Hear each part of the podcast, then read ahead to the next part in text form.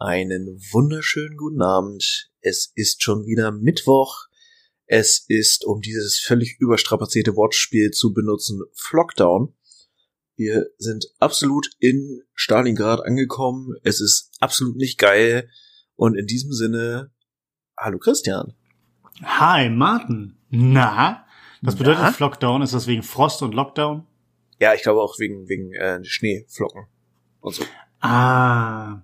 Ich hatte jetzt ein, ein äh, wir hatten früher bei den Pfadfindern ähm, den Begriff, ich habe ihn jetzt nicht nachgegoogelt, es kann sein, dass das ein richtig ekelhaft böser Begriff noch aus der Nazi-Zeit oder sowas ist. Ich habe wirklich keine Ahnung.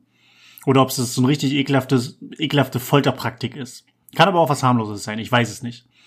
Zumindest wurde, wurde da immer so scherzhaft gespielt mit, naja, wenn man dann irgendwelche Spielchen macht draußen irgendwie so, nach dem Motto Räuber und Gendarm oder Team A gegen Team B, irgendwie so ein Blödsinn, dass quasi, wenn einer von der anderen Fraktion gefangen wird, dass der dann geflockt wird.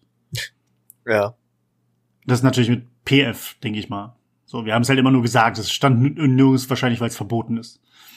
ähm, und ich habe es mir halt aber tatsächlich einfach immer so vorgestellt, mehr oder weniger.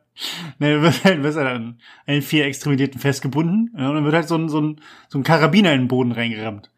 So, dann wirst du halt angeflockt. So, was es genau ist, keiner weiß es. Es ist Ich- mir nicht passiert. Ich war auch damals noch sehr klein und sehr süß. Und schnell vor allem. ähm, Ja, deswegen hat man das mit mir nicht gemacht. Ja, aber ich, ich muss sagen, bei Flocken denke ich immer zuerst an Vampire und Flock durchs Herz. Ja, das ist Ähm. besser, ja. Das, das macht sehr Sinn, ja. Ist auch einfach mehr ein Alltagsproblem, vor allem als Pfadfinder.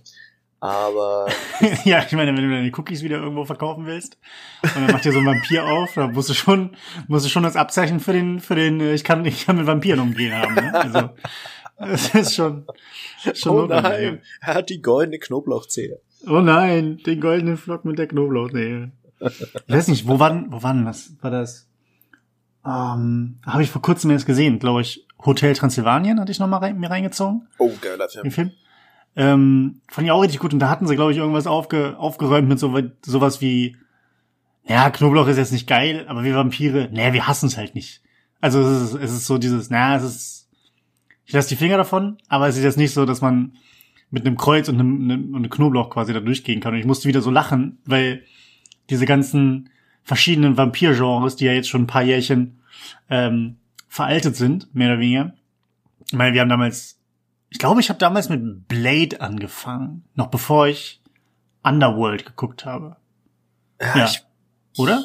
ja, ja. Also ich war auch nie so in der Underworld drin, also im wahrsten Sinne und auch filmisch. du, hast, du hast keine Underground-Party gemacht, wo auf einmal Blut von... Ah, nee, das war Blade.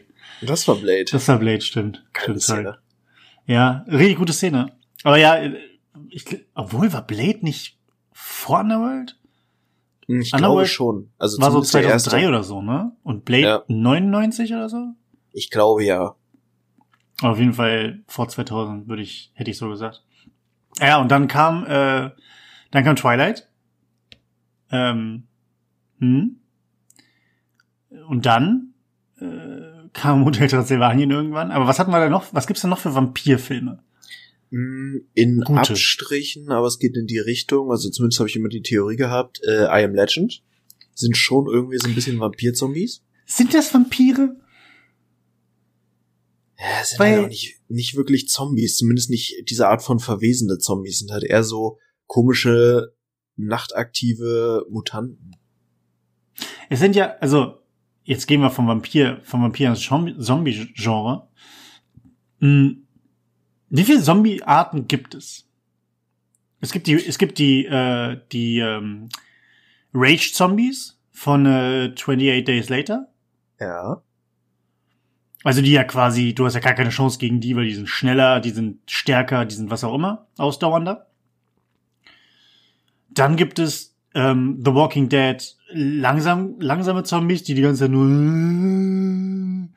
und quasi mehr oder weniger nur nach Geruch gehen und dann werden sie so ein bisschen aktiv, aber jetzt nicht, ich krabbel die Wand hoch, aktiv. Ja, sind auch so ein bisschen quasi die Realadaption von Plants vs. Zombies. Genau, so ein bisschen.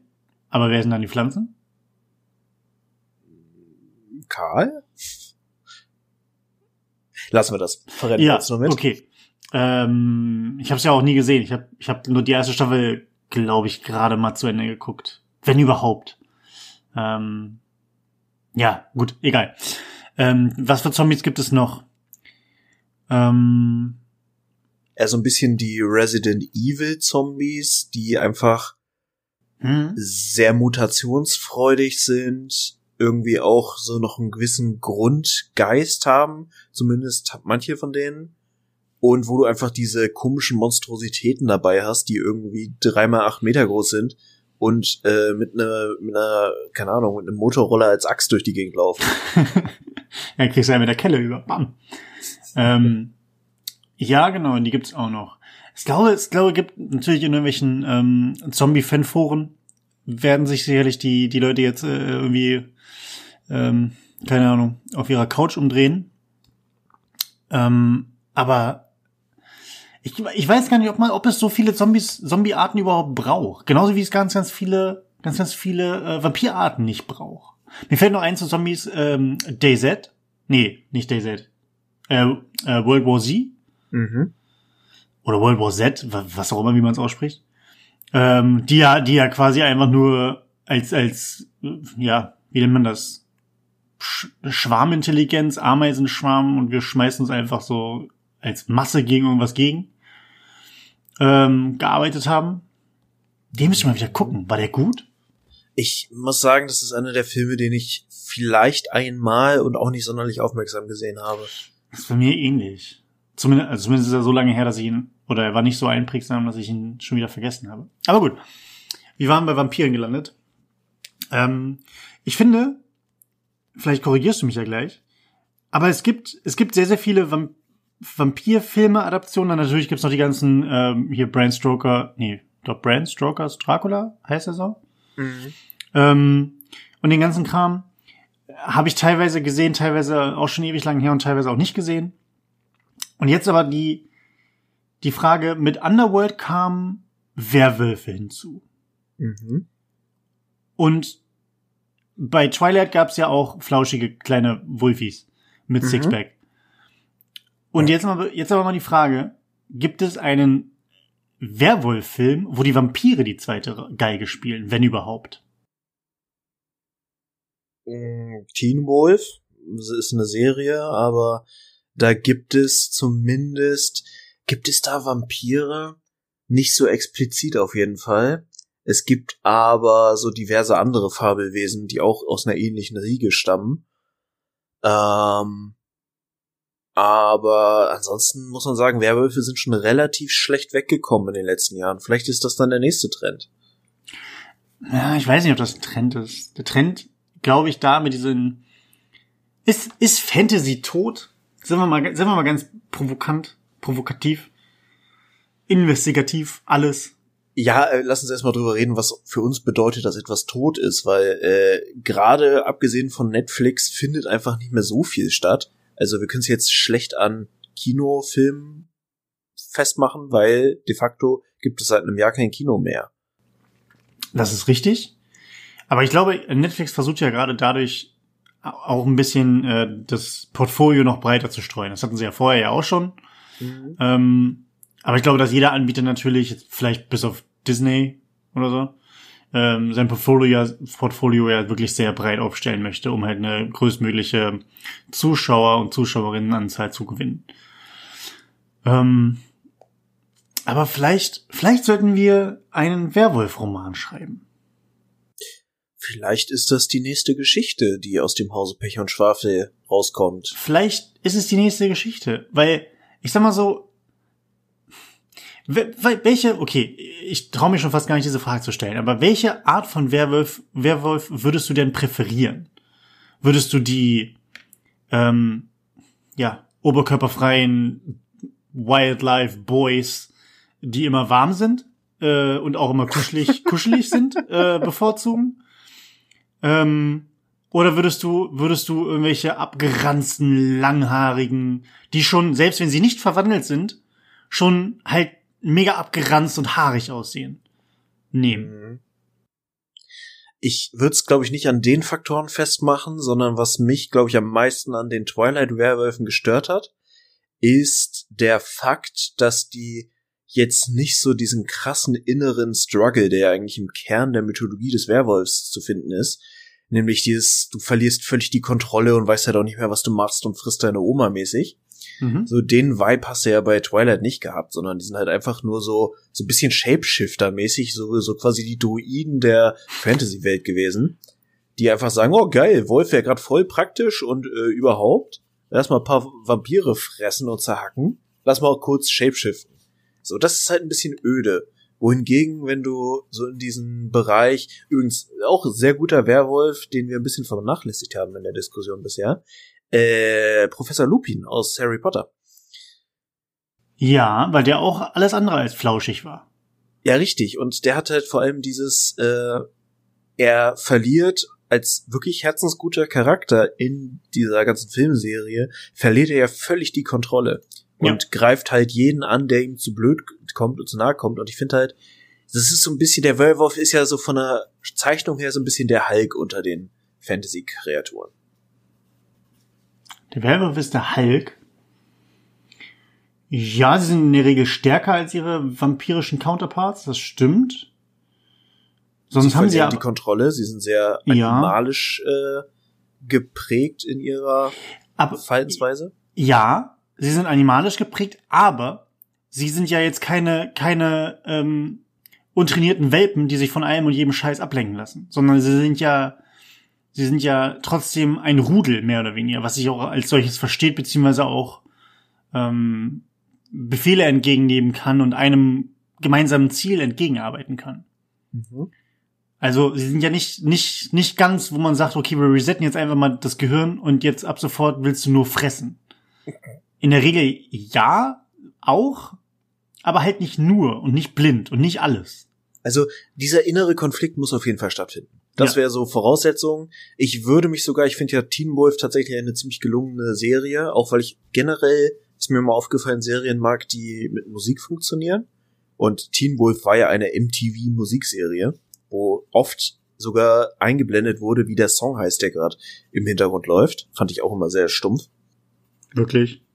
Und da fand ich halt dieses äh, Rudelgehabe ganz spannend, dass du halt so diese wirklich erfahrenen, trainierteren Alpha-Wölfe hast, die die jungen und wirklich unkontrollierten äh, Beta-Wölfe halt aufgrund ihrer Stellung als Alpha auch quasi mental beherrschen können in ihrer Form. Mm, ja, diese, dieses, dieser mentale Part, der ist nicht verkehrt. Das hatten, das haben sie ja, glaube ich, auch bei ganz, ganz vielen, oder bei, bei, es schwingt zumindest für mich, oder schwang für mich unterschwellig immer mit, bei diesen ganzen Vampir, Werwolf, Gedöns, dass die ja eine gewisse Präsenz haben. Ob es jetzt irgendwie so Mind-Control-mäßig ist, sei mal dahingestellt. Aber dass halt eine gewisse Präsenz und eine Einschüchterung da ist. Dass du genau weißt, sei es jetzt Werwolf oder Vampir oder wem stehe ich gegenüber, die können ja ihre gegenseitige Kraft ungefähr immer schon einschätzen, fand ich immer. Mhm. So, bei den, bei den äh, Twilight-Filmen ähm, war das ja dann, glaube ich, so, dass sie in diesem, in, in, war das in Rom oder in Italien irgendwo, in diesem komischen äh, Volturi oder Rad oder was auch immer da drin waren. Bei den Alpha-Emos. Bei den Alpha-Emos, genau. Ähm, bei, bei den maximal geschminkten da. Und äh, dann dann äh, wussten sie ja, wussten sie ja, die stehen natürlich einfach von unserer, von ihrer jeweiligen kulturellen ähm, Position über denen, aber haben standen da natürlich auch einfach, weil sie halt mehr Macht hatten. Weil dieses komische kleine Mädchen da, war das sogar Dakota Fanning? Ich weiß es gar nicht ähm, dass die da irgendwie auf Knopfdruck äh, dir, dir Schmerzen verpassen kann wie Chao Su an Krillin, weißt du, Bauchschmerzen. ähm, wer es noch kennt, großartige Szene. Und dann, wo, wo Krillin ihn dazu bringt, dass er seine Finger benutzt mit Kopfrechenaufgaben. Äh, großartiger, großartiger Gig, aber egal. Ähm, und das ist bei Werwölfen ja genauso. Dass sie halt wissen, okay, wer ist jetzt hier irgendwie über mir gestellt, wer könnte mich jetzt hier in der Luft zerreißen, so. Und ähm, ja, also da finde ich genau, wie du meinst, das sollte auf jeden Fall in unsere Geschichte reinkommen. Können wir uns andere, andere mystische Fabelwesen ausdenken, die als ähm, Gegenspieler fungieren würden? Was ist zum Beispiel mit Zentauren? Zentauren Oder Minotauren? Werwölfe. Hm. Weiß ich Also- nicht, ich habe jetzt ehrlich gesagt nicht so das Thema mit Zentauren und Minotauren. Ähm, Und was ist mit, was ist mit Wassernymphen? Also die sind ja friedfertig, ne? wenn wir so weitermachen, kommen wir dann so bei sowas wie Alien vs. Cowboys raus. Hab ich nie gesehen, aber klingt schon richtig, klingt schon richtig scheiße.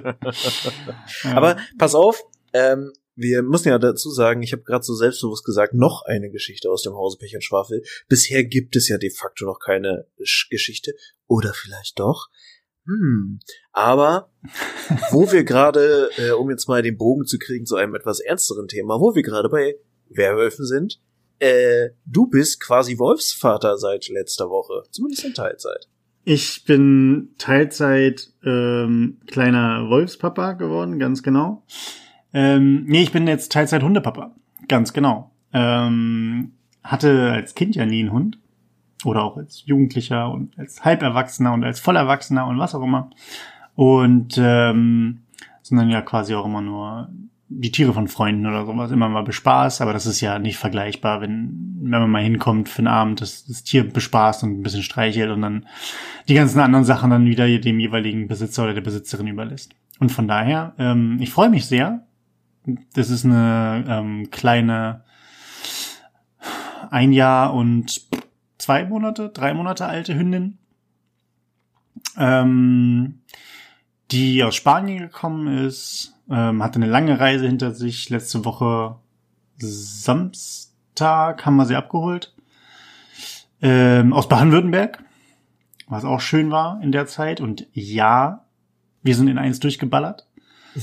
Wir sind nicht ausgestiegen über Los. Wir haben nicht mit anderen Leuten gekuschelt währenddessen. Ähm, ja, und halt Ich nehme an, ihr seid mit dem Auto gefahren. ja, wir sind mit dem Auto gefahren, ja. Ja. Also das war, das war, wir sind halt hier losgefahren in, Niedersachsen mit, ähm, also bis Kassel ging es halt tatsächlich auch, ähm, ging es tatsächlich noch, es war tatsächlich ein bisschen stürmischer, beziehungsweise ein bisschen, hat ein bisschen geregnet, ein bisschen geschneit. Dann zwischendurch war eine, eine Phase, wo ich auch einfach mal mit, ähm, ja, mit dem, was mein Auto hergibt, ne, mit 160 irgendwie wieder runterballern konnte. Aber dann war aber auch teilweise wegen Baustellen in einem Gramm wieder 80 oder teilweise einfach nur 100 oder 110 oder so angesagt.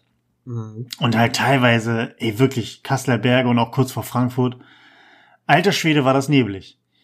Da, also wir sind dann halt mit Nebelschlussleuchte gefahren und dann halt wirklich 60 zwischendurch, weil es so heftig war. Krass. Ähm, und wir sind halt, wie gesagt, um drei losgefahren. Also es war auch wirklich nicht viel los. Ähm, genau, wir sind um drei losgefahren, waren dann in Baden-Württemberg. Wir mussten in die, in die ähm, Richtung Karlsruhe-Pforzheim, da direkt zwischen, mehr oder weniger. Mhm. Ähm, wir waren, wir hatten einen Termin um Viertel nach neun und wir waren tatsächlich um zehn vor neun da. Ähm, also sind, sind ungefähr sechs Stunden gefahren und äh, ja, dann Kleine halt geholt, ne? Und die Kleine ist so, ein, so eine Mischung aus super neugierig, aber ein richtiger Schisser.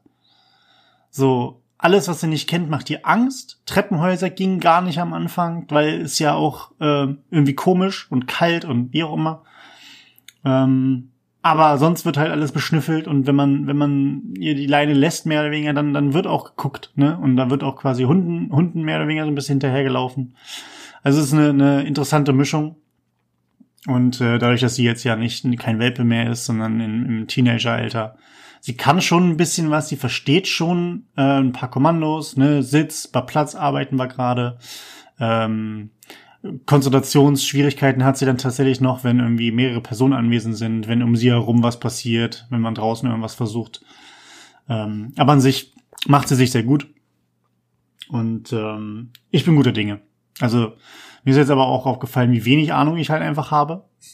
so, ich habe jetzt in den letzten Tagen ein bisschen was dazu gelesen und halt einfach auch ähm, mir Dinge abgeguckt. Und ähm, ja, bin mal echt gespannt. Ähm, das Positive, was ich daraus ziehen kann, ist, dass sie, wie gesagt, sich gut macht. Solche Sachen wie, dass sie irgendwie rumbellt oder rumfiebt, das macht sie kaum. Ähm, oder bellen tut sie gar nicht. Ich glaube, heute hat sie den, den Staubsauger einmal, zweimal angebellt, weil er so sich so lustig bewegt hat. Und ähm, sie hat nicht, sie hat, sie hat ähm, im Schlafzimmer mitgepennt. Mm, und de dementsprechend aber auch durchgeschlafen. Sie hat uns nicht wach gemacht, sie ist nicht rumgelaufen und war nervös. Sie hat nirgendwo hingemacht. Ähm, deswegen, das war alles super. Und ähm, deswegen bin ich guter Dinge, dass sie sich, wenn sie sich einlebt und auch vielleicht dieses Schneechaos als kleinen Kulturschock aus Spanien, ähm, das dann auch wieder einigermaßen regulär verläuft, dass sie dann dementsprechend komplett auftaut, wie man so schön sagt. Ja. Ja, krass. Ja. Ähm, ich glaube, das ist so ein, ein auch so, so ein Punkt im Leben, wo man dann das erste Mal das Gefühl hat, Verantwortung zu übernehmen für ein anderes Lebewesen. Und das fühlt sich dann auch sehr erwachsen an. Es fühlt sich sehr erwachsen an und ähm, es ist natürlich schön, aber man muss halt schon aber auch am Anfang auf vieles achten halt, ne? Und sich wirklich auch bewusst machen, was man gerade tut, ähm, wie man, wie man selber wirkt. Ähm, und ähm, ja, natürlich, dass man jetzt nicht einfach mal sagt, ich gehe jetzt mal kurz zum Einkaufen und lass jetzt mal irgendwie den, den Hund oder die Hündin zu Hause. Ne? Also das, das ist halt auch nicht. Mm, ich muss aber sagen, dass sich das sehr, sehr gut anfühlt. Wie gesagt, ich bin ja auch nur Teilzeitpapa. Das heißt, ähm, die Hauptzeit ver verbringt sie bei meiner Freundin. Und ähm, ja, von daher bin ich da relativ, relativ entspannt und leiste meinen Beitrag. Ja. Hihihi, Chris hat Freundin gesagt. Ja, ich habe das, ich hab, ich hab mir einfach mal gedacht, das muss jetzt einfach mal auf den Tisch kommen, weißt, ich krieg schon die ganze Zeit irgendwelche Mails mit Hey, hallo, wie geht's und so. ähm, muss ich mal, muss ich mal wieder zwischengrätschen. Einfach mal klare Fronten machen. Ja, cool. ja. Ich glaube, das ist auch so, also ich habe ja schon letztens zu dir gesagt, äh, am Anfang lernt man halt super viel über sich selber, wenn man einen Hund hat. Und ja. am Ende des Tages äh, eigentlich gibt's kaum eine Situation, wo du wirklich stumpf sagen kannst, äh, der Hund hat irgendwie Mist gebaut, sondern es ist immer der Mensch, der irgendwie falsche Signale gesendet hat und dann hat der Hund halt reagiert. So, und das erstmal reinzukriegen und auf sich selbst zu achten und so diese, diese innere Haltung auch für sich zu adaptieren, das braucht halt Zeit und von daher ist es gut, einfach entspannt ranzugehen und zu gucken, wie es sich entwickelt. Ja. Was dann natürlich aber auch ein positiver Nebeneffekt ist, äh, ich komme mehr raus. Ja, hast du dir auch das beste Wetter rausgesucht für? Es macht aber, es macht aber auch tatsächlich Spaß, finde ich. Also ich habe mich jetzt vor allen Dingen auch an die, an die Kälte gewöhnt. Ich weiß nicht, wie es dir ging, aber wenn ich jetzt geguckt habe und es dann teilweise irgendwie so minus 10, 12 Grad war, ähm, wenn man die letzte Runde irgendwie kurz vor, kurz, kurz um elf, kurz vor elf, kurz nach elf gemacht hat, ähm, das ist dann, ja, es war schon kalt, aber es war jetzt nicht so, dass ich sage, oh mein Gott, das geht durch die Jacke durch und ich komme gar nicht mehr klar. Mhm. Ähm, da habe ich mich auch schon ein bisschen gewöhnt. Mir, mir schwant ehrlich gesagt wieder ein bisschen, bisschen Böses vor dem Sommer. Äh, klingt vielleicht komisch, jetzt wieder vorgegriffen, aber ich habe original lieber minus 15 Grad und Schnee, Schneechaos, als dass ich 35 Grad habe und mir die Haut abziehen wollen würde. Wirklich. Ich kann mir lieber noch eine Schicht anziehen und noch die, die äh, Heizung irgendwie, die ich heute erst angemacht habe bei mir, ähm, auf, auf fünf drehen. Ich weiß auch nicht, wie manche Leute da irgendwie äh, eher für den Sommer plädieren, aber gut. Aber ja, es ist halt auch krass. Ich meine, das ist ja im Moment auch völlig außer Kontrolle. Ich glaube, mein Handy hat mir für übermorgen oder so angezeigt, dass nachts einfach minus 18 Grad sein soll. Ja, ja. Ich muss auf jeden Fall noch Wasserflaschen aus meinem Auto holen, weil die sonst komplett zerfrieren. Ja äh, es ist einfach, wenn du das mal überlegst, haben wir damit eine Temperaturspanne in diesem Land von wirklich über 50 Grad. Ja. ja. So, und ähm, also ich bin ja tatsächlich äh, wieder meines äußeren Erscheinungsbildes durchaus ein relativ kälteempfindlicher Mensch. Ich mag auch eher den Winter oder Herbst, aber äh, so unter minus 10 Grad muss es dann doch nicht sein. Und ich habe mich einfach über die Jahre mit einer entsprechenden Ausrüstung äh, mir beholfen. Das heißt, ich habe auch eine lange Unterhose, ich habe auch so ein, so ein Thermo-Unterwäschezeugs von, von und aus dem Merino-Schaf. Ich habe gute Handschuhe, die unfassbar wichtig sind für so eine winterliche Spaziergänge. Also damit geht's dann halt. Mhm. Ja, ich, ich finde das ja auch in Ordnung. Also soll ja jede Person auch machen, wie sie möchte, ne? Also mhm. gibt Leute, die, die dann sagen, oh, das ist Grillwetter. Gerade die Leute, die aus Kanada kommen oder so. Und ähm, andere Leute, es gibt ja auch, was ich nicht wusste, ähm, Kälteallergien. Mhm. Wusste ich nicht, dass es sowas gibt. Ich wusste, es gibt Sonnenallergie, die habe ich nämlich auch so ein ganz kleines, kleines bisschen. Ähm, Da, da denke ich mir aber, naja, das liegt halt an der Sonneneinstrahlung, halt, ne, UV, UV-Strahlung, so, das, das kann ich nachvollziehen. Aber bei, bei Kälte ist es so, naja, was soll halt passieren, außer dass irgendwie deine Haut ein bisschen trocken wird. Okay. Aber dass halt dann wirklich ähm, körperliche Beschwerden, beziehungsweise irgendwelche wirklichen Aus, ähm, Ausprägungen passieren, ähm, ja. im negativen Sinne, hätte ich echt nicht gedacht. Glaub, betrifft relativ viele Leute. Ja, kann ich mir auch gut vorstellen. Also was ich tatsächlich, ich hatte ja mal vor, oh Gott, knapp zehn Jahren tatsächlich, hatte ich ja mal eine Lungenentzündung. Oh. Und ich hatte zwei, drei Jahre danach bei richtig Minustemperaturen immer noch so ein bisschen Schmerzen in der Lunge. Das war irgendwie was, was da empfindlich war und einfach nicht gut kam. Und was mir jetzt das erste Mal seit Ewigkeiten aufgefallen ist, anscheinend, wenn es so Schnee überzogen, leicht glatt ist und man läuft ja irgendwie automatisch ein bisschen anders. Ich krieg tatsächlich in meinem einen Knie ein bisschen Schmerzen. Und das fiel mir ein, dass ich das, als wir das vor fünf, sechs Jahren das letzte Mal äh, Schnee hatten, so in dem Maße, hatte ich das auch schon. Hatte ich nur einfach vergessen. Okay. So. Und normalerweise sind meine Knie eigentlich ziemlich gesund und stabil, aber irgendwas ist da. Vielleicht sind es die Temperaturen oder das Laufen, wie man läuft auf Schnee, keine Ahnung. Äh, aber die spannende Frage, Chris, ist ja, ja wohl, wie heißt die Kleine denn jetzt? Die Kleine heißt ähm, Valentina. Uh. Das ist ein Name, den ähm, ja, den sie schon hatte, mehr oder weniger. Und ähm, den wollten wir tatsächlich einfach nicht, nicht, nicht umtrainieren oder sowas. Deswegen ist es ein bisschen außergewöhnlich. Es ist halt nicht so ein Name, den man einfach mal so rufen kann, der so locker von der Zunge geht. Ähm, aber wir fanden den ganz schön und deswegen behält sie den. Wir wissen leider nicht, was als zweites für eine, für, für ein, also sie ist ja ein Mischling, aber wir wissen nicht, was als zweites drin ist. Sie hat einen großen mhm. Einschlag vom deutschen Schäferhund ähm, auch von der, von der, vom Fell und ähm, von der Fellfärbung und von der, vom Körperbau allgemein. Ähm, ihr eines Ohr ist schlapp und das andere Ohr steht permanent. Und das kann sie auch wirklich nicht, fast nicht ändern.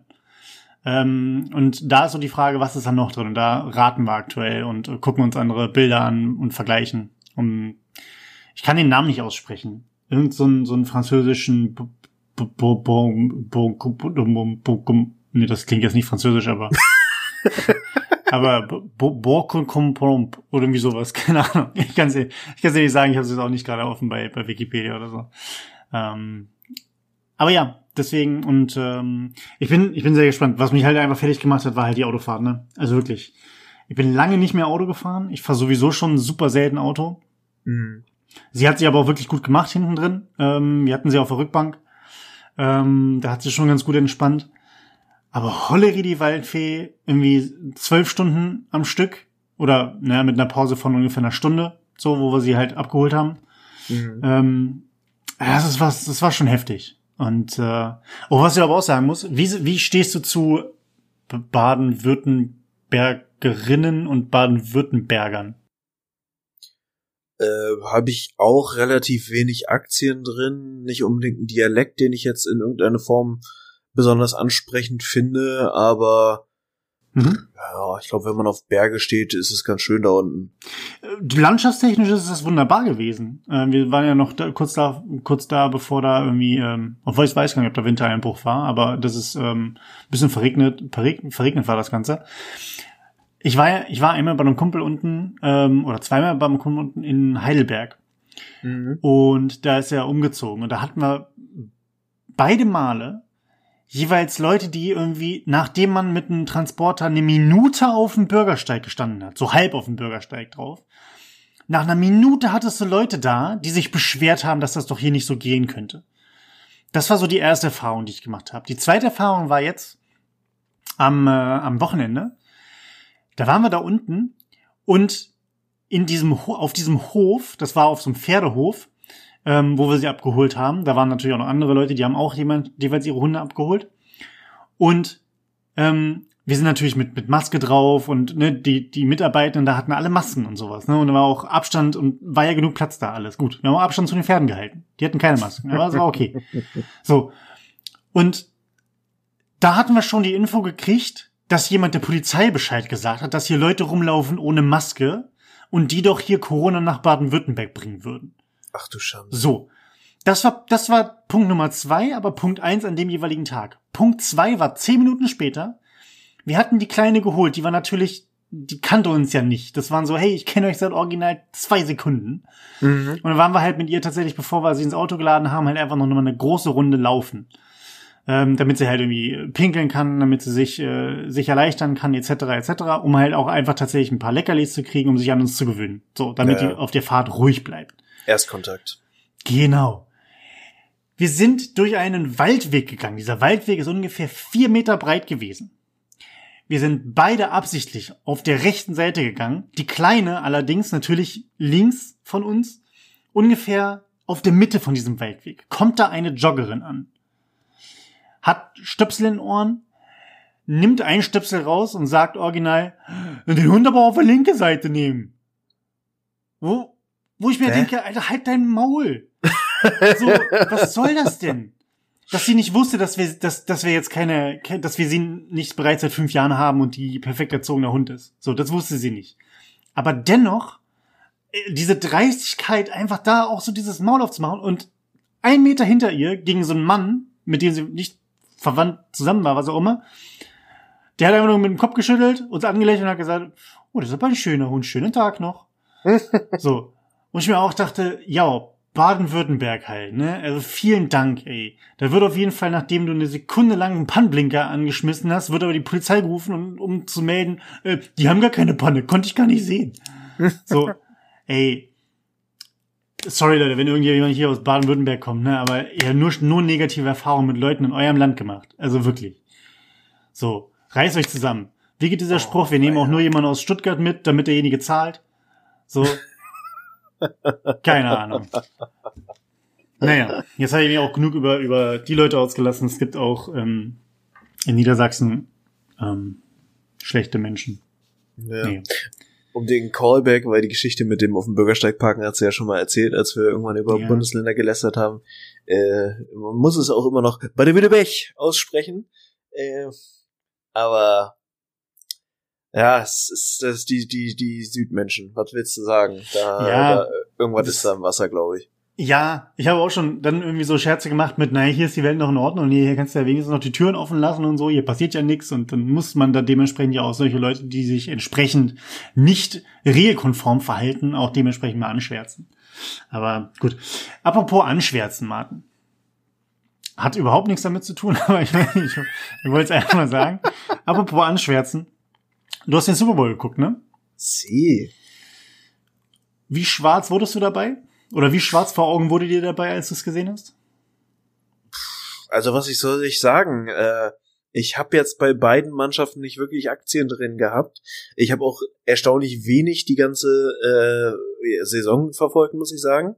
Nur halt mal so ein bisschen eher so das, ich habe ich ja letzte Woche schon mal erzählt, äh, nur so ein bisschen was quasi Corona-technisch da gerade so äh, vonstatten geht. Äh, insofern habe ich einfach relativ neutral das äh, Spiel geguckt und habe ein interessantes, wenn auch erstaunlich klares Spiel verfolgen können. Ja, mit einem absolut gerechtfertigten Sieger, Tom Brady.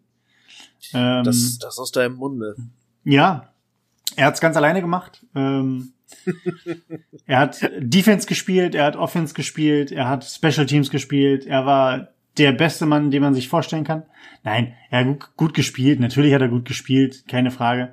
Ich fand den Super Bowl halt einfach langweilig, weil er so, so früh entschieden war. Ähm, und ich habe mich halt aufgeregt. Natürlich hatte ich auch keine Aktien in dem Ganzen drin, aber das ist so ein bisschen wie, ich habe auch keine Aktien, wenn Bayern gegen Dortmund spielt oder wenn Bayern gegen Schalke spielt, weißt du? Ähm, wenn man sich entscheiden muss zwischen Pest und Cholera. Aber immer wenn die Bayern spielen, ist es egal, gegen wen sie spielen. Ich bin immer für die andere Mannschaft. So, und das ist das gleiche mit Tom Brady. So, immer für die andere Mannschaft. Da können das die Dallas Cowboys sein, ist mir egal. Immer die andere Mannschaft. Und ähm, ja, man muss halt einfach sagen, dass, dass Kansas City nichts geschissen gekriegt hat. Ne? Die haben, die Defense war okay, aber die Offense hat ja überhaupt nichts hinbekommen. Und ähm, da muss ich sagen, da waren, da war selbst, ich habe nämlich mit einem Kumpel drüber geredet, auch wenn der jetzt hier, wie ist er ausgegangen, 31 zu 9 ich glaube. Ja. Ähm, wir hatten ja auch schon einen Super Bowl vor zwei Jahren, der 17 zu 3 oder 12 zu 3 oder so ausgegangen ist. Also super, super ähm, wenig Punkte, keine Touchdowns oder fast oh, nur ein Touchdown. Richtig, richtig schlimm das Jahr.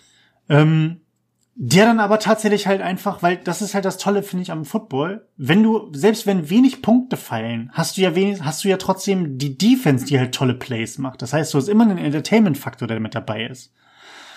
Hier muss ich aber sagen, es gibt eine einzige, eine so eine richtige Schwachstelle. Und zwar finde ich diese Blowouts, diese super frühen, super eindeutige Ergebnisse im Football. Das, da finde ich, das, das ist lang, fast noch langweiliger als ein 0 zu 0 vom Fußball. Mhm. So. Also 0-0 Fußball kann ich mir schon nicht angucken. Und das ist auch so dieses, ja, also die eine Mannschaft, ja, toll, ihr, ihr gewinnt, ihr seid gut. Und die andere Mannschaft so, ja, toll, ihr seid scheiße. So weiß ich nicht. Ähm, ich hatte dieses Jahr keinen Spaß mit dem Super Bowl. Hm, echt so schlimm? Also ich ja. fand's gar nicht so krass, weil ja, es war quasi die zweite Halbzeit war dann einfach das Ding gegessen, so der Moment, wo man eigentlich gesagt hätte, jetzt hatte auch der Coach nochmal die Chance, äh, ja. Adjustments in der Halbzeit zu machen. Äh, ich meine, mit der Halftime-Show haben die Spieler auch nichts verpasst, die haben sie sich echt nicht angucken müssen. Alter Schwede. Äh, aber ich fand halt, die erste Halbzeit war cool, insofern, dass es relativ ausgeglichen war. Hätte Kansas City da nicht so richtig blöde Strafen gekriegt, ähm, wäre das, also sie haben auch einfach wirklich systematisch ihr eigenes Momentum zerschossen. So immer, wenn sie die Chance gehabt hätten, einen Touchdown zu machen, oder immer, wenn sie mit einer relativ guten äh, Startposition äh, quasi an in die Offense gekommen wären, kam irgendeine dumme Strafe und sie haben sofort ja. wieder alles verloren. Und da merkte man halt auch, dass das Team sehr nervös war und auch wirklich komplettes Kontrastprogramm zu allem, was bei Tampa Bay passiert ist. Was Tom Brady in dieses Team für eine Ruhe ausgestrahlt hat, ja. ne? das war halt jenseits von Eden. Und das macht halt, das kann halt auch nur ein Tom Brady. Äh, Nee, und dann, dann ne, dumme Entscheidungen, blöde Strafen und irgendwann kam dann auch, und muss man auch sagen, unfassbar viel Druck und das hat mich echt äh, begeistert von der Defense von Tampa Bay, was die Mahomes unter Druck gesetzt haben und wie oft sie den dann wirklich auch gesnackt haben. Ja. Alter Finne, ey, das war ein schönes Schauspiel. Ich habe mir, mal, ich hab mir mal überlegt, immer, also ich finde diese, diese Art und Weise, es wird zwar oft gemacht, so dieses äh, tauschen wir einfach nur mal die Quarterbacks die Teams, so nach dem Motto, was wäre passiert. Ich muss ja sagen, dafür, dass Mahomes irgendwie geführt 90 Prozent seiner, seiner ähm, Snaps, die nicht an den Running Back gingen, irgendwie unter Druck gewesen ist und halt frühzeitig einfach um sein Leben rennen musste, mhm. ähm, weil die Defense nach einer Sekunde durch war. Ähm, dafür hat er, hat er ja trotzdem irgendwie mit 270 Yards sogar noch einigermaßen gute Leistung abgeliefert wenn du da einen Quarterback hast, der, der nicht mobil ist, so ein Tom Brady mit der Offensive Line und der Defense als Gegner, da hätten, da hätte es bestimmt zehn Sacks oder so geregnet. Ja. Also, deswegen, ich fand's halt, und das war für mich auch so der entscheidende Punkt, weswegen Kansas City verloren hat. Ja, na klar, auf der einen Seite irgendwie 120 Yards an, an Strafen, an Flaggen und so richtig dumm zu einem dummen Zeitpunkt. Irgendwie eine, eine beim vierten Versuch kurz vor der Halbzeit eine, eine Long Pass Interference zu, zu verursachen, das ist super dumm. Zumal jeder weiß, dass Tom Brady darauf setzt und einfach nur das lange Brot wirft. Aber gut. ähm, für mich war der absolute MVP war halt die gesamte Defense, beziehungsweise die Defense von Tampa Bay, die einfach die Offensive Line von Kansas City so auseinandergeschraubt hat. Ja. So, klar, die waren auch verletzungs verletzungsbedingt mit zwei Startern, die raus waren. Aber du kannst dich nicht so vernaschen lassen. Das geht nicht. Die waren, wenn du als Offensive Line drei Sekunden durchhältst, wird gesagt, hast du einen guten Job gemacht. Die haben nicht eine Sekunde durchgehalten. Da war die Defense vorbei. Einer war immer vorbei. Und ähm, dadurch kannst du natürlich das Spiel nicht gewinnen. Vor allem dadurch, dass die das halt gemerkt haben, dann gesagt haben, naja, in der Halbzeit, wir, wir machen genauso weiter, weil die Offense kann uns nicht stoppen. So, was, soll, was sollst du dann als Offense machen? Da kannst du dir ja. einen Gameplan aus rausschreiben, der kann super aufwendig sein, aber das bringt alles nichts. Nee. Aber deswegen, ähm, ich bin mal, ich bin mal gespannt, zumal sich jetzt auch dieses, ähm, das ganze Trading-Rad wieder dreht, quasi, die ganzen Spieler hin und her getradet werden, sich viel bewegt, auch mit dem Draft, der jetzt im April ist. Ähm, ich meine, er ist im April. Hm, ich ähm, glaube auch. dass halt auch ganz, ganz viele ähm, Quarterbacks jetzt nochmal die Teams wechseln oder halt einfach so, so, so ähm, Schlüsselspieler halt einfach nochmal hin und her wechseln. Da bin ich nochmal gespannt, ob es das Ganze nochmal ins Rollen bringt und gerade so Teams wie die Steelers oder äh, Tennessee oder sowas einfach nochmal so, so, so einen Schwung nach vorne gibt. Was Baltimore macht, macht müssen wir nochmal gucken, ob die ähm, den Höhenflug wahren können.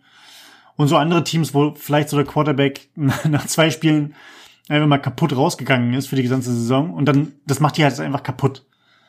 Wenn du mit einem Backup-Quarterback spielst, kannst du die Saison eigentlich so gut wie abschreiben. So. Ja. Und ähm, da bin ich echt mal gespannt, was so passiert. Ja, ich glaube auch. Also ich gehe stark davon aus, und das ist ja das, was jetzt schon mehrfach gesagt wurde, dass Brady auf jeden Fall noch eine Saison macht. So. Minimum eine, ja. Und wenn er das Team hält und auch noch, ich meine, das muss ich auch wirklich sagen, ich habe einen riesen Respekt vor der Leistung dieses Mannes in dem Alter mit einem Team, was keine gute Offseason hatte, was null aufeinander eingespielt war. Sie haben ja nicht seit Jahren zusammengespielt oder so.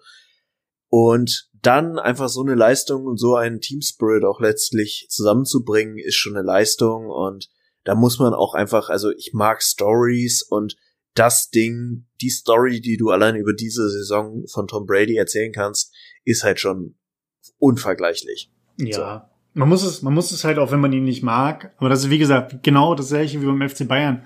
Wenn man den nicht mag, schön und gut, berechtigt. Aber man muss anerkennen, dass sie halt einfach erfolgreich und gut sind.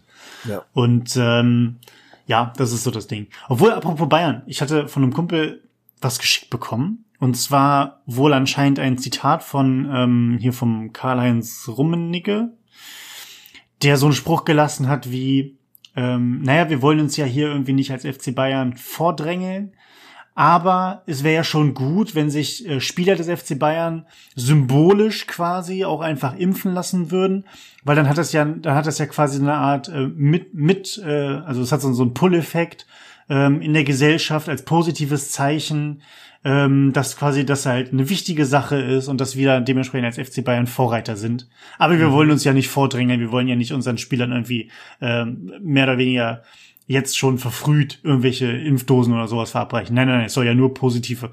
So. Wo ein Kumpel mir das geschickt hat, völlig ausgerastet ist und ich mir dann, ich habe mir dann auf dem, auf dem Heimweg gerade auch mal ein bisschen Gedanken drüber gemacht. Und ich muss halt auch sagen, es ist schon ziemlich dreist, das so zu, das so zu formulieren.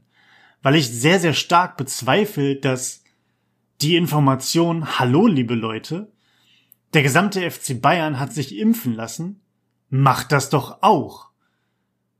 Hat für Impfgegner, glaube ich, null Mehrwert. Mhm. Und selbst wenn du dann als Person, die eher kritisch dem Ganzen gegenüberstand, dann sagst, oh, das finde ich aber gut, da ist jetzt äh, hier Lewandowski, der ist jetzt geimpft, dann mache ich das auch. Heißt es ja nicht, dass du morgen zu deinem Arzt rennen kannst und dann eine Impfdosis bekommst. Ja. Deswegen ähm, finde ich das schon eine sehr dreiste Aussage von ihm und dann auch noch mit diesem, dass er genau weiß, wie es ankommt, ne, im Sinne von wir wollen uns vordrängeln und das dann zu, zu dementieren, finde ich schon sehr heftig gewagt von ihm. Hm. Und äh, da, das bringt natürlich wieder so diese Frage auf mit, warum, warum spielt der Profifußball eigentlich noch? Warum? Ja, ich glaube, die Frage kannst du auch, ich meine, letztlich ist genau die gleiche Frage, warum hat der Super Bowl so stattgefunden, wie er stattgefunden hat. Ja. Amerika fährt eine andere Taktik und so hat jedes Land irgendwie seine blinden Flecken oder letztlich auch eine Art von und das, das war auch der Punkt, warum ich dann kurzfristig noch Urlaub genommen habe, um den Super Bowl zu gucken. Es ist halt so ein bisschen Lichtblick, es ist so ein bisschen Zerstreuung und Ablenkung und ja, also weiß nicht, ob man das jetzt so in einen Topf werfen kann, aber du siehst halt, was die Hooligans gerade in den Niederlanden veranstalten, weil denen letztlich das Ventil fehlt. So. Ich was machen die denn? Ich hab's gar nicht mitbekommen. Ja, da randalieren doch gerade. Also ich weiß gar nicht, ich habe es jetzt auch seit einer Woche nicht mehr gehört, aber letzte Woche war es ja so ein bisschen Thema, dass wirklich, also angeblich nach Medienberichten, bla bla bla, aber es war schon so halbwegs seriös alles, äh, gab es einfach eine Menge Aufstände nach irgendwelchen Änderungen der Regularien in Holland.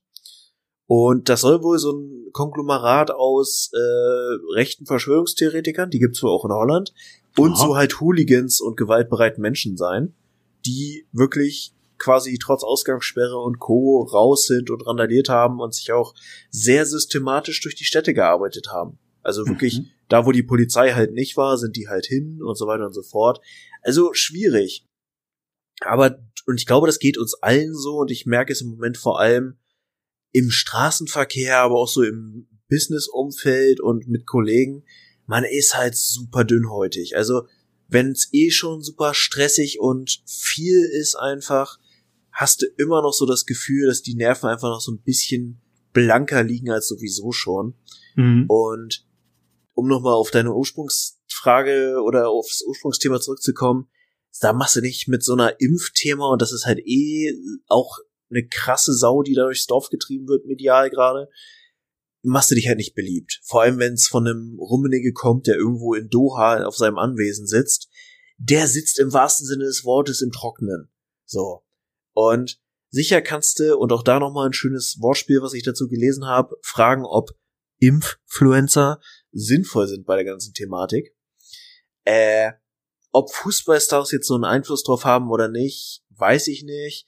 Vielleicht hast du so ein paar Leute, die auf der Schwelle sind und sagen, oh, ich, ich hab da neulich bei diesem Facebook gelesen, dass das mit dem Impfen, das macht impotent und blind. Und ich glaube, das mache ich mal nicht. Also denk, dass sie dann sagen, hey Mensch, der Lewandowski, der ist weder impotent noch blind, vielleicht lass ich mich doch mal äh, impfen.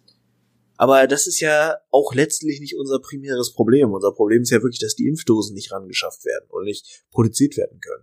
Also, es ist halt ein Thema, wo ich einfach von einem Millionär aus dem Bayern-Umfeld keine Meinung zu haben will.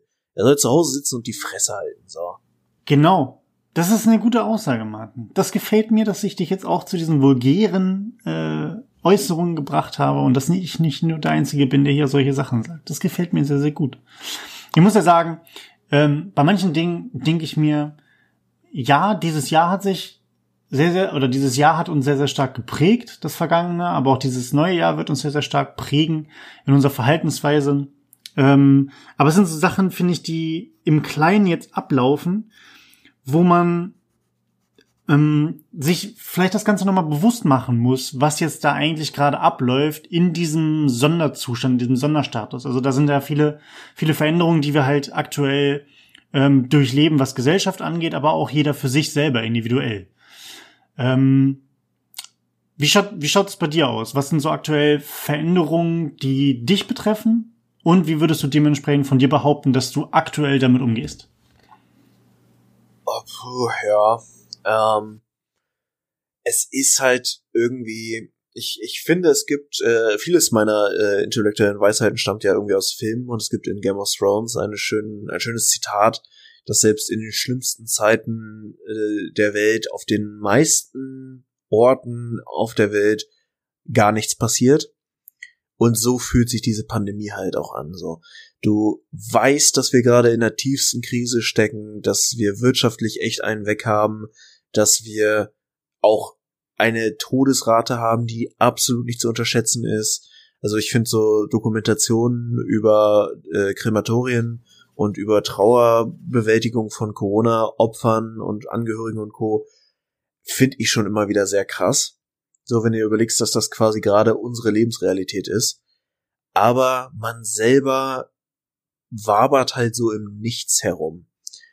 Und also für mich persönlich ist irgendwie jetzt auch immer mehr klar, dass dieses Jahr diverse Dinge sich verändern müssen. Das heißt, beruflich wird sich auf jeden Fall was verändern. Ich muss umziehen in absehbarer Zeit. Und alles hängt aber letztlich auch so unter diesem Deckmantel. Dieses Jahr wird uns Corona noch begleiten. Das heißt, ja. Umzug wird mega garstig. Äh, jegliche Art von beruflicher Veränderung ist schwer, zumindest am Anfang. Und das ist halt alles, was ich habe Respekt davor, aber Veränderung kommt ja oft auch aus einem Leidensdruck und letztlich merke ich, dieser Leidensdruck wird einfach zu groß. Wie sind denn so deine grundsätzlichen Verhaltensmechanismen bei solchen Situationen? Also jetzt nicht, dass es natürlich nochmal eine Ausnahmesituation ist, keine Frage. Aber bei allgemeinen irgendwelchen Druck- oder Stresssituationen. Wie bist du bisher damit umgegangen? Weil da finde ich, kann man immer noch so ein bisschen raus erkennen, wie geht man jetzt mit der Situation um? Wie geht man normaler, also normalerweise in Anführungszeichen mit der Situation um? Ähm, hast du da irgendwas für dich rausgefunden oder für dich erkannt, ob sich da was verändert hat? Hm. Also ich glaube, so in diesem Gemengelage, ich habe relativ früh in meiner Jugend schon festgestellt, dass ich, wenn ich wirklich in Stress bin, auch emotionalen Stress und so, werde ich erstmal sehr nüchtern und sehr ruhig, weil wenn ich nervös werde, wenn ich unruhig werde, fange ich auch an Fehler zu machen oder keine guten Entscheidungen zu treffen. Das mhm. ist wirklich so ein Verhalten, was ich mir antrainiert habe. Aber gerade jetzt auch mit viel beruflichem Stress, teilweise privatem Stress und eben dieser bedrückenden Gesamtsituation merke ich auch, dass ich teilweise sehr komisch emotional reagiere, beziehungsweise in bestimmten Situationen anders reagiere, als ich es von mir kenne. Einfach weil wahrscheinlich bestimmte Ausgleichsmechanismen beziehungsweise bestimmte Ventile einfach fehlen. Ich muss man sich ja nichts vormachen. So, du kannst dich nicht sozial mit irgendwem austauschen. Ähm, auch äh, vielleicht auch so eine Randnotiz. Ich habe ja jetzt in dem letzten Jahr mehr geraucht, als ich es jemals zuvor hatte. Und das auch, ich beobachte immer sehr so sowas auch gerne an mir selber, auch immer viel in meinen Homeoffice-Wochen, mhm. wo ich mhm. einfach alleine bin, wo ich die ganze Zeit diesen Strom an Arbeitsmist auf dem Tisch habe und wo du aber keinerlei Sozialhygiene hast oder zumindest nicht in der Form, dass du dich mit irgendwem mal kurz unterhalten kannst, sondern wenn du musst du dann immer einen Anruf machen oder chatten oder so. Es ist halt was anderes. Es ist nicht dasselbe wie mit einem guten Kollegen, mit einer guten Kollegin irgendwie über den Tisch mal kurz sagen, ey, irgendwie läuft hier gerade alles Kacke. Ja. Und ähm, Fun Fact dazu, ich habe seit einer Woche einfach gar nicht mehr geraucht, einfach weil es viel zu kalt ist und weil ich auch bei meinen Eltern war, um mal ein bisschen den Kopf frei zu kriegen. Und ich habe zum Glück wirklich wenig Suchtverhalten. Also ich, ich habe es einfach stumpf nicht gemerkt. Ist mir dann nach ein paar Tagen erst aufgefallen. Naja, äh, aber davon abgesehen, ich war immer relativ konservativ und ängstlich, was Veränderungen angeht. Also ich fand Schulwechsel immer mega räudig und habe mich echt versucht, das so lange zu verdrängen, wie es irgendwie geht. Mhm. Aber ich habe eigentlich auch mit der Zeit immer gelernt, dass jede Veränderung irgendwie immer was Positives gebracht hat. So. Und so versuche ich es gerade halt auch zu sehen, auch wenn einfach gerade deutlich mehr Probleme auf dieser Perspektive von Veränderungen liegen und mehr im Zweifel einfach bedacht werden muss. Aber das ist ja auch wirklich nur alles irgendwie machbar. Das ist aber eine gute Sache, finde ich. Also dieses Mindset mit, also jetzt auch selber, man kann natürlich den, den, den, äh, den Sand in den Kopf stecken, ähm, um, und, und für bestimmte Situationen zu sagen, okay, ich will jetzt einfach dort nicht über diese bestimmte Sache nachdenken oder ich möchte mich damit nicht auseinandersetzen. Es gibt ja auch ähm, jetzt viele Leute, die auch was sagen, naja, wir haben jetzt ein Jahr lang nur dieses, dieses, alleine dieses Wort Corona können wir nicht mehr hören. So, dann schalte ich halt persönlich dann einfach immer schon mal ab, sobald ich nur dieses Wort höre und jegliches, was mit dem in Verbindung steht, dass man dem Ganzen überdrüssig wird. Aber diese ganzen, diese ganzen Mechanismen sollten, wie ich finde, halt nicht dazu führen, dass man den, den Mut verliert. Das klingt vielleicht jetzt so ein bisschen Hollywood-reißerisch so, aber ähm, ich, ich finde, wenn man, wenn man das in jeder Situation ein positives Mindset ähm, einfach grundsätzlich da, dafür sorgen kann oder sorgen sollte, dass es halt einfach dann auch, sobald es eintritt, was wir ja alle glauben und hoffen, was auch bei Sachen wie der Finanzkrise 2007, 2008, 2009 ähm, wo auch alle dachten, ja, jetzt geht die Welt runter. So, das, das ist durch jetzt. Wir sind ja jetzt am Arsch. Mhm. Und wir waren ja auch eine ganz lange Zeit riesig am Arsch. Ähm, aber auch das wurde wieder besser. Und genau dieses Thema mit, es wurde halt wieder besser. Und wenn wir, glaube ich, nicht in diesem positiven Mindset drin sind, ähm, kann dieses, ganz stumpf gesagt, ab jetzt ist es wieder gut, kann gar nicht so aufgegriffen und aufgefasst werden.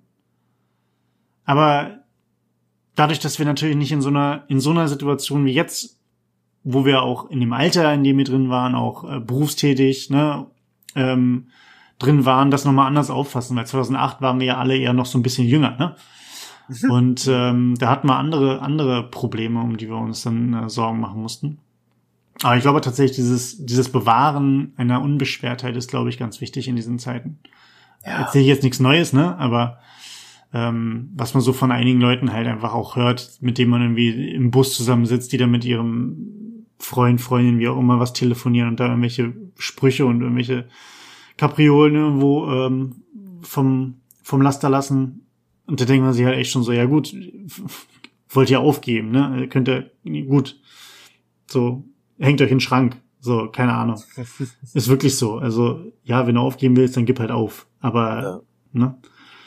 Ja, es ist, glaube ich, meckern um des Meckerns willen kann mal helfen, aber nervt halt auch mit ja. der Zeit. Also es darf ja nicht in Jammern ausarten.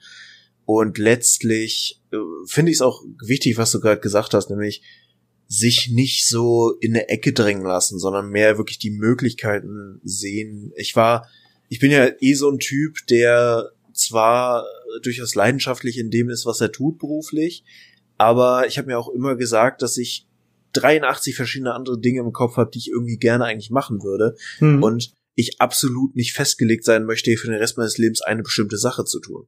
So, ich mag eigentlich die Veränderung. Und das sich vor Augen führen. Und was mir gerade gedanklich auch sehr hilft, ist so dieses, man bildet sich immer ein, wenn man erstmal in diesem Hamsterrad drin ist, dann hast du auf einmal laufende Kosten, die irgendwo herkommen, weil du irgendeine private Rentenversicherung machst und dann legst du Geld an regelmäßig und du hast auf einmal so laufende Kosten und das fühlt sich so an, als wenn du da nicht raus könntest, aber ich meine, gerade wir in unserer Lebensspanne, wir haben beide noch keine Kinder, wir haben beide wohnen noch alleine. So, es, wir sind gerade mehr oder weniger niemandem Rechenschaft schuldig. Und das ist halt auch ein Riesenprivileg, weil ich für mich jetzt auch nochmal festgestellt habe, ja, ich mag einen gewissen Lebensstil, den ich mir jetzt erarbeitet habe oder den ich mir aufgrund meines Jobs und meines äh, Gehalts leisten kann. Aber ich kann halt auch einfach noch mal sagen, yo, ich schraub das runter. Und es wäre trotzdem noch ein absolut cooles Leben. So. Und sich diese Freiheit auch wirklich als Freiheit und als Privileg äh, vor Augen zu führen, ist schon ziemlich cool. Und selbst wenn du dann in einer anderen Lebensspanne bist, mit Kindern und so weiter, bist du trotzdem nicht in deinem Leben verhaftet. Nee, das ist richtig. Und vor allen Dingen dieses, ähm, da weiß ich nicht, wie das ist, das können wir aber auch in der nächsten Folge mal diskutieren, ähm, ob es auch jetzt nach dem, nach dem ganzen ähm, Pandemie-Gedöns, ähm, sobald es dann irgendwann mal vorbei ist oder ansatzweise vorbei sein sollte, ob dieses Streben nach immer, immer höher. Es geht ja gar nicht mal immer weiter. Weiter finde ich ja in Ordnung. Aber dieses, dieses Mindset mit Streben nach immer höher, immer besser. Ob das tatsächlich eine Sache ist, die mehr und mehr zurückgefahren wird. Mhm. Unter anderem durch solche Sachen wie, also ich verbinde das jetzt einfach mal miteinander, ich weiß nicht, ob es genau passt, aber mit sowas wie ja, Leuten, die halt eher sagen, ich verzichte eher auf mehr Gehalt, also mehr auf wirklich ähm, Hard Facts beziehungsweise irgendwelche, welche, wie nennt sich denn das? Externen Motivationsfaktoren. Ähm, gehe dadurch aber mehr auf, ähm, dass ich sage, naja, mir ist halt nicht wichtig, ob ich jetzt, äh, ob das drei, ähm, na, sechsstellig ist oder ob es ein fünfstelliges Gehalt, Jahresgehalt ist. Ähm, mir ist aber definitiv wichtiger, dass ich halt flexible Arbeitszeiten habe. Oder mhm. mir ist wichtiger, dass ich sage, naja, eine ne, ne einigermaßen große Wohnung, hm, da nehme ich halt eher vielleicht eine kleinere, die aber in einer geileren Gegend ist, wo mir mehr Freizeitangebote, mehr Natur oder was auch immer ähm, ermöglicht wird oder sowas. Mhm. Also diese Sachen mit, wo, wo werden Prioritäten gelegt, neben diesem rein monetären, ich verdiene viel Geld und damit kann ich mir natürlich ganz, ganz viele und ganz, ganz große und teure und äh, ausschweifende Dinge leisten. So mal, mal ähm, von einem SUV-Fahrerkind gesprochen. Ähm, Apropos SUV, kurz, ich, ich tease es nur einfach noch mal kurz an. Ich würde mit dir gerne, weil es nämlich auch um dieses Thema Veränderungen geht, ähm, ich würde mit dir gerne nächstes Mal ähm, einfach nur ganz stumpf durchgehen und durchspielen, was es alles bedarf, um, damit ich mir einen Van kaufe, um dort drin zu leben. nicht für immer, nicht für ein Jahr oder so, aber für so zwei bis drei Monate. Mhm. Das ist eine Sache, wo ich sehr interessiert bin, wie du dazu stehst. Dieses oh ja, Thema Digital Nomad oder auch einfach nur Urlaub in einer bestimmten Art und Weise anders verbringen als gewöhnlich, jetzt mal in Anführungszeichen, ähm, würde ich gerne nochmal mit dir durchdiskutieren. Finde ich gut. Ja, ähm, machen wir. Finde ich, finde ich super. Haben wir schon mal zwei Themen für nächste Woche? Haben wir zwei Themen. Ich muss es nur noch mir aufschreiben, vernünftig, damit wir das nicht nächstes Mal wieder hier sitzen und denken, hm, was wollten wir nochmal diskutieren? Gut. Ähm, ja, die Tiertrivia. Ich yes. habe sie hier noch stehen. Hier steht original Tiertrivia Doppelpunkt und da steht da nix. Ähm, aber gut, dass ich ja die Wikipedia-Seite aufhabe. Denn, Martin und liebe Leute da draußen, wir sind durch Zufall darauf gestoßen. Ähm, ich war auf einer Wiki Wiki-Seite, die aber nicht Wikipedia war, sondern eine Wiki-Seite, die anscheinend nicht so groß ist. Ein so, alternatives Wikipedia. Ein alter, ein alter Wiki. Ein, ja. Und ähm, dort stand, äh, dass ein gewisse, der Name fällt mir jetzt nicht mehr ein, Fregattenvogel, glaube ich, heißt der, oder Fregattvogel, ähm, dass der den Beinamen einer Band trägt, und zwar der Band Manowar. Und das fand ich so faszinierend, ich wollte es nach Wikipedia, aber dann hat es nicht funktioniert. Da bin ich aber auf etwas anderes gestoßen. Und zwar, und das steht nämlich in dem wirklich richtigen Wikipedia, also ist es nämlich wahr, übrigens, was da drin steht, ist nämlich wahr. Ähm, ein sehr, sehr giftiges und gefährliches Tier, und zwar die portugiesische Galeere. Ja, ist ja eine Qualle ähm, mit sehr, sehr langen Tentakeln. Wie nennt man das bei Quallen? Fangarmen? Nesselzellen. Nesselzellen. Nee, Nesselzellen sind die in den Fangarmen. Egal, du weißt, was ich meine. Diese Fädchen da. So. Ja. Ähm, und diese portugiesische Galeere heißt im Englischen Atlantic Portuguese Manowar. So. Das ist der original englisch, der englische Begriff.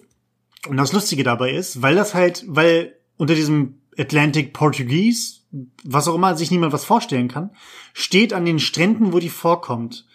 Ähm, in den meisten Fällen halt einfach nur ein Schild ne, mit Wasser und ein paar Quallen drin und ein Mensch, das ist dann halt dementsprechend so ein Gefahrenschild. Und darunter steht Beware Manowar. und das finde ich sehr, sehr witzig, weil stell dir mal vor, Manowar würde sich an diesen Strand stellen und dort spielen. Dann dürfte da niemand hin. Ich würde es alleine schon lustig finden, weil Manowar hat ja schon so komische Überkompensations-Männlichkeitsmotive äh, auf ihren Shirts, oft zitiert, oft verarscht, äh, finde ich immer wieder lustig. Wenn du so diesen typischen Manowar-T-Shirt-Druck mit so Quallen nachstellen würdest und da drunter hängen würdest. Das wäre schon geil. Habe ich Bock drauf. Das könnten wir dir mal vorschlagen. Äh, du hast deren äh, Instagram? Nein? Weiß ich nicht, muss ich mal gucken. Vielleicht haben die werten Herren und Damen Instagram, wer weiß. ähm, genau, so viel dazu. Heute eine, äh, eine eher musikalisch angehauchte Tiertrivia. Ähm, ich gelobe Besserung, ich gelobe, dass ich demnächst wieder mehr Dokumentation gucken werde. Ich muss auch noch mal kurz was dazu sagen, nämlich äh, ich habe ja auch nach Tiertrivia Ausschau gehalten die Woche und hatte, weil ich jetzt eine Schlagzeile, die ich ganz niedlich fand, äh, gefunden hatte über Koalas, hatte ich dann einfach mal gegoogelt, lustige Fakten oder interessante Fakten über Koalas. Gibt es weniger, als man denken möchte, einfach weil äh, Koalas sehr popkulturell relevant sind. Mhm. Aber viele davon haben mich einfach fucking richtig deprimiert. Und das kann ich gerade gar nicht gebrauchen, weil dann so lustige Fakten dabei waren wie, Koalas brauchen 100 Bäume pro Nase, um zu überleben. Einfach aus Nahrungsquellengründen, logischerweise. Mhm. Was dazu führt, dadurch, dass deren Lebensraum halt großflächig abgeholzt wird, sterben die. Nicht, weil sie gejagt werden und sind vom Aussterben bedroht, sondern einfach, weil denen ihr Lebensraum kaputt gemacht wird. Ich so, aber, aber, aber Koalas. Aber Koalas sind geil und wir sollten ja. alles dafür tun, damit Koalas äh, nicht ihren Lebensraum verlieren. Ja, Denn da bin ich Koalas voll bei geil. dir und das, das ist ein sehr schönes Schlusswort. Äh, rettet den Planeten für die Koalas. Rettet die Koalas. In diesem Sinne, Leute, es war schön. Es hat äh, heute auch mal ein bisschen weniger als eine Stunde 85 gedauert bei uns, bis wir uns mal ausgelabert haben. Was vielleicht daran liegt, dass ich gleich noch was vorhabe. Wir haben euch lieb. Wir werden weiter an der großen Reise von Hunde der Chris bleiben und sind gespannt, wie es dort weitergeht. In dem Sinne, macht's gut. Tschüss.